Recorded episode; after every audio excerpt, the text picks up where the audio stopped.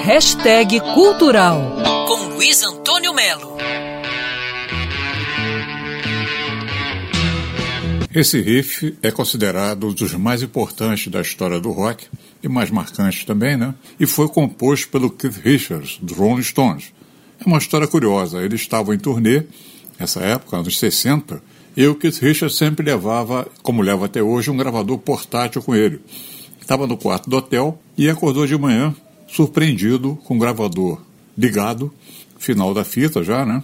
quando ele percebeu esse riff que ele de madrugada gravou e não lembrava. Mal sabia que ia se tornar a abertura de Satisfaction, né? o clássico do Rolling Stones. Histórias parecidas com essa estão no documentário Under the Influence, do Keith Richards, que está na Netflix.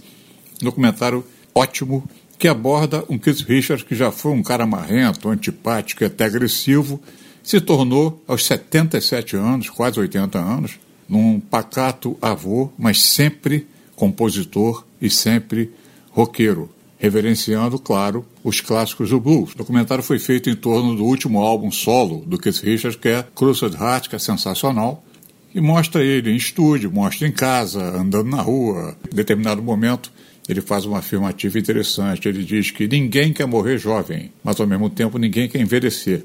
Ele, Keith Richards, conta que graças a um disco do Muddy Waters acabou conhecendo o Mick Jagger, e ele diz que os Stones, ele fala no documentário, os Rolling Stones nasceram graças a esse encontro dele com o Mick Jagger, dentro de um trem. Isso no final dos 50, virando para os anos 60.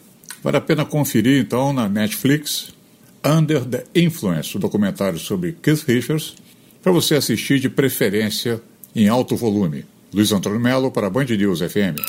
Quer ouvir essa coluna novamente? É só procurar nas plataformas de streaming de áudio. Conheça mais dos podcasts da Band News FM Rio.